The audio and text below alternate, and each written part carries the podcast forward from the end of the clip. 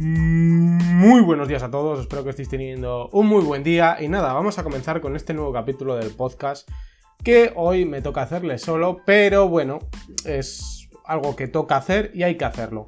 Y hoy os vamos a hablar del tema del 5G. Y es que llevamos años oyendo hablar de él, tanto por la revolución tecnológica que supone como por los típicos miedos que despierta, entre quienes no lo entienden básicamente. Eh, pero después de varios años en los que parecía que no iba a llegar, parece que definitivamente el 5G empezará a dar sus primeros pasos en 2019. Y tanto las operadoras como los fabricantes de móviles, ya sea Samsung, Huawei, Xiaomi, mm, LG, no sé, todos estos, están haciendo sus primeros anuncios relacionados con su implantación. Todavía hay quien no termina de entender qué es esto del 5G, aunque esté ya requete explicado, pero bueno, mm, hay algunos incluso grandes eh, presidentes de potencias eh, o no, todavía no lo entienden. Por lo que voy a intentar pues explicaros qué es exactamente el 5G, qué promesas trae a la industria con este nuevo estándar y qué diferencias tiene pues con la actual red que es el 4G.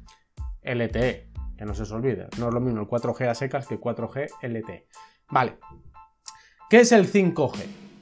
El 5G es la quinta generación de las tecnologías y estándares de comunicación inalámbrica. Eh, el Internet eh, o el Internet que utilizan los dispositivos, como por ejemplo vuestro móvil, eh, vuestra tablet, bueno, vuestra tablet Wi-Fi, salvo algunas que admitan SIM, eh, bueno, para, conectarse a la red eh, en cualquier lado. O sea, utilizan este protocolo pues, para conectarse a internet en cualquier sitio. Ya sabéis, 3G, 4G. Bueno, pues esto. Por lo tanto, pues no tenéis que pensar que en este término como algo nuevo, ya que no, no deja de ser un desarrollo o una actualización pues, del actual 4G LTE. La idea detrás de este desarrollo pues es la de permitirte llamar por teléfono, escribir como ahora o como hasta ahora y sobre todo pues navegar por internet a una velocidad muchísimo más alta que la actual. Todo ello mientras se permite que más dispositivos estén conectando al mismo tiempo. Eh, bueno, ¿os acordáis de la conexión wifi? Pues eso, que teníais hace años. Pues esto es igual. Eh, o sea, eh, era muchísimo más lenta, si os recordáis, era mucho más inestable y demás. Pues esto es algo parecido, pero con las conexiones móviles. Digamos que lo que quieren darles es más velocidad y más estabilidad, más cobertura, al fin y al cabo.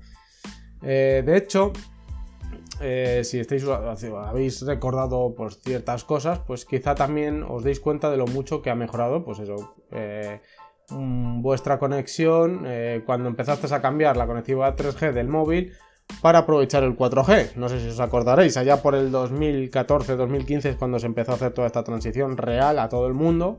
O sea, que todo el mundo podía permitirse y tener 4G, porque ya sabéis que las compañías, unas empezaron antes, luego empezaron más tarde, pero bueno, al final todas fueron implantándolo.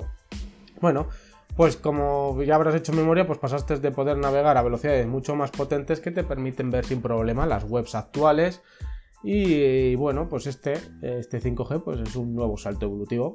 Y es que esta quinta generación de comunicaciones inalámbricas es la que va a intentar que ver una web en el móvil sea como abrir cualquier otro archivo, con una velocidad tan rápida que deberíamos poder cargar varios vídeos, o bueno, mejor dicho, cargar vídeos en Ultra HD o modelos en 3D casi sin pestañear. El estándar oficial ya ha sido aprobado y promete ser entre 10 y 20 veces más rápido que las actuales conexiones móviles. Como veis, pues la verdad es que el salto va a ser algo realmente grande, o sea, no va a ser un salto pequeñito, sino que va a ser un salto pues de calidad. Y es que bueno, con todo esto que os estoy explicando eh, es porque eh, se trata de una red que todavía pues, no ha sido desplegada. El estándar existe, los primeros móviles en soportarlo ya están siendo presentados y las operadoras como pueden ser Vodafone, Movistar y demás ya han anunciado que empezarán a desplegarlo. Pero actualmente no lo puedes utilizar, por lo que por ver, eh, o lo que queda por ver, eh, es si realmente se cumplen esas predicciones de velocidad desde el principio o si tardan un poco en llegar. De lo que estamos seguros, o por lo menos yo estoy seguro, es que sobre el papel el 5G es una tecnología casi imprescindible para eh, sobrevivir al cuello de botella electromagnético que existe en las grandes aglomeraciones urbanas hoy en día. Con cada vez más dispositivos conectados, hace falta una mayor capacidad y permitir que todavía más se puedan conectar para, por ejemplo, soportar un ecosistema de coches inteligentes que siempre estén conectados o el cada vez más desarrollado Internet de las Cosas. Muy importante porque es el futuro. Y bueno, es que ¿qué diferencias tiene esto con el 4G? Pues bueno, eh, por ejemplo, así que me venga a la cabeza, eh, la velocidad eh, del 4G es de 200 megabits por segundo, no megabytes, 200 megabits por segundo, mientras el 4G Plus o LTE es de 1200 megabits por segundo, mientras que el 5G es de 10.000 megabits por segundo. Como veis, es una mejora muy grande. Vamos a traducirlo esto a tiempo. Las latencias, que ahora está muy de moda hablar de ellas. Pues bueno, del 4G estaríamos hablando de una latencia de 100 milisegundos. Del 4G Plus estaríamos hablando de una latencia de 20, de 20 milisegundos. Mientras que en el 5G estaríamos hablando de una latencia de 1 o 2 milisegundos. Son datos teóricos máximos, como siempre, eh, pero bueno, yo siempre digo que luego al final hay que esperar y probarlo. Sobre el papel estos datos son fabulosos, aportan una mejora brutal, pero ya veis. Y bueno, como lo que os acabo de, presentar, bueno, pues son las principales diferencias que hay entre el 4G, el 4G Plus o LTE y el 5G. Y es que la velocidad del nuevo estándar va a ser muchísimo más rápida, como se puede ver, por lo que podrás descargarte contenidos casi sin daros cuenta. Estos son datos teóricos, como siempre, pero por lo que dependiendo de la operadora podríais ver pues, diferencias o velocidades más bajas o más altas. Probablemente Movistar sea la que mejor eh, conexión tenga aquí en España. ¿Por qué? Muy sencillo, es la que tiene las antenas. Punto, se acabó, no hay más. Eh, yo, la verdad que bueno, eh, bueno, durante la presentación del Mobile World Congress del 2019, pues hubo un momento en que se prometieron, o Xiaomi realmente prometió, eh, que su primer móvil 5G podría alcanzar picos de velocidad de más de 2 GB por segundo, lo que supondría poder cargar o descargarte un vídeo de 15 segundos en Full HD en solo un segundo, para que os hagáis una idea. Pero eh, es que también se habla de que los picos finales de la tecnología podrían ser de hasta 20 GB o gigabits por segundo es un dato que asusta realmente. Es que es muchísimo, la verdad. Estamos hablando de que podemos tener móviles que sean más rápidos descargando que nuestro propio ordenador. Como por ejemplo, traduciendo esos datos, estamos hablando de que en 4 segundos podemos descargar un vídeo en Full HD de un minuto. Traducirlo a las longitudes que queráis. Pues por ejemplo, de 10 minutos estamos hablando de 40 segundos. Un vídeo de 10 minutos Full HD, 40 segundos. O sea, es nada nada. Pero bueno, pero lo más importante todavía es la disminución de la latencia. La latencia es el tiempo que tarda en transferirse un paquete de datos dentro de la red, el tiempo que dura en llegar una acción desde que realizas hasta que se consuma o se ejecute. Actualmente pues existen latencias ya de por sí reducidísimas, pero el 5G promete bajarlas de a entre 1 y 2 milisegundos. Es que es una barbaridad. Y yo creo que Google ya ha probado estas tecnologías, por eso ofrece estas latencias tan bajas con su Google Stadia, porque es posible, porque ya lo han probado.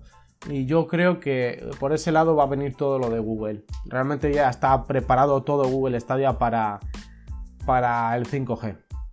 Bueno, esto quiere decir que las interacciones con Internet o la nube serán casi instantáneas. Sumado a las velocidades de descarga, esto hará que si pulsas en una foto que tienes en la nube tardará lo mismo en abrirse en el móvil que si, la que si la tuvieses ya dentro de su memoria. Una experiencia instantánea de interacción que podría revolucionar también las aplicaciones móviles. En cualquier caso, y como hemos dicho antes, el 5G todavía no ha sido implementado. Esto quiere decir que, bueno, pues eh, todo esto es teórico y se puede opinar sobre qué beneficios puede traer, pero que no lo sabremos definitivamente hasta que no se implemente y empiece a explotarse, lógicamente, o a usarse. De momento ya hemos visto pues demostraciones como eh, eh, cirugías, me parece que era una cirugía eh, teleasistida en tiempo real en la que el cirujano realizaba las, intervenciones a kilómetros de distancia, si no recuerdo mal, para probar todo esto y para ver hasta dónde se podía llegar. Y es que, bueno, eh, un resumen de todo esto, pues podría ser, pues, que el, que el salto que supone del 4G al 5G nos lo dio, pues, hace unos meses el fabricante de chips Qualcomm. Para ellos, el 4G sirvió para conectar personas entre ellas y el 5G es un nuevo salto que permitirá conectar personas, conectar personas con todo lo que nos rodea, impulsando ya no solo las comunicaciones, sino también pues, otros sectores como la automoción, la medicina, eh, la salud o los hogares. Bueno, todo esto ya lo sabéis.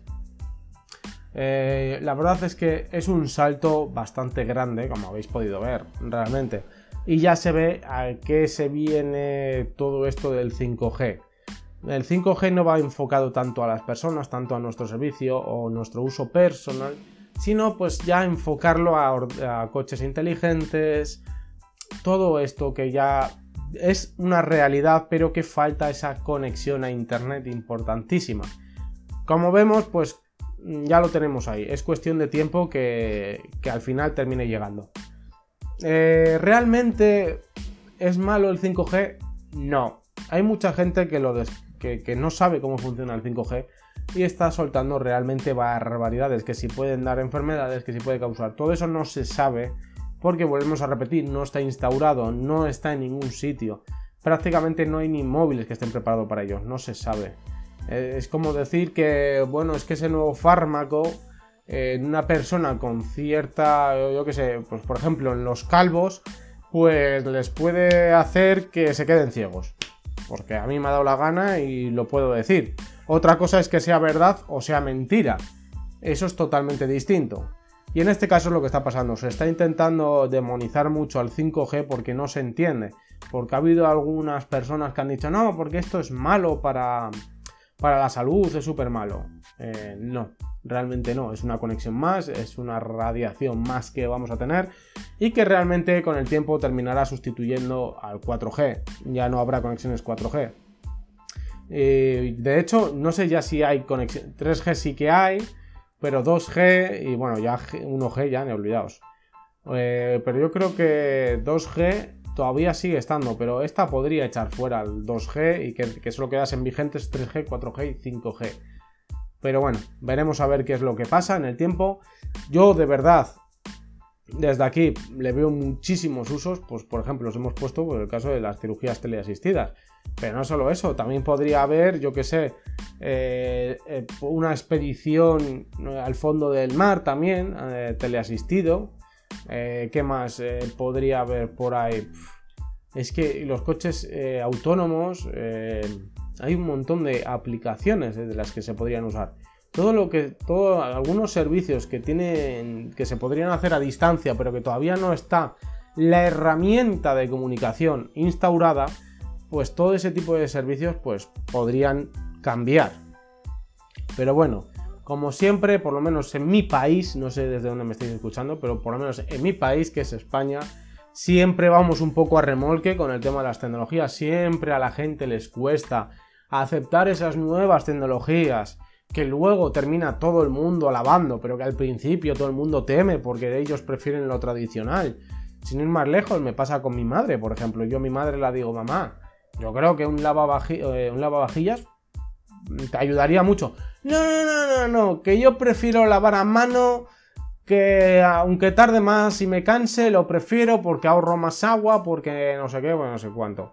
Y luego a la hora de la verdad, cuando vamos a casa de mi tía y comemos allí y demás y lo mete todo en el lavavajillas, lo mira con cara de, ay, qué guay, cómo mola, esto me ayudaría mucho. Pero luego ella, pues en su casa le da miedo tenerlo, o yo qué sé. Y esto pasa mucho, porque lo veo mucho. Eh, les dicen, mira, esto, esto puede revolucionar el mercado. Y te miran así en plan de, no, no, yo con lo que tengo voy muy bien. O incluso con algún amigo me ha pasado decirle, tío, pues esto de la inteligencia artificial está muy bien porque ayuda bastante y demás. Y bueno, en un futuro, quién sabe. Y decirme, chuminadas, esas son tonterías para encarecer el móvil. A mí no me interesa. Porque no lo voy a usar.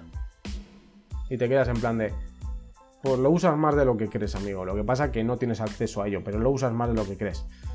Y eso, o sea, eh, eh, en España en concreto tenemos una mentalidad donde lo tradicional no lo queremos ni tocar porque tenemos miedo a lo nuevo. Hay que cambiar ya esa, esa mentalidad y hay que acoger siempre todo lo nuevo con los brazos abiertos porque realmente suelen mejorar mucho la calidad de vida.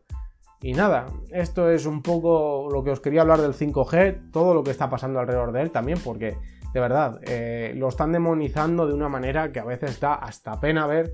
Yo, si fuese un desarrollador o un fabricante de, de tecnología de este estilo, la verdad que me hubiera echado a llorar en un rincón con las cosas que he llegado a leer yo en algunos sitios, en plan diciendo que hasta daba cáncer, que si, bueno, un montón de cosas.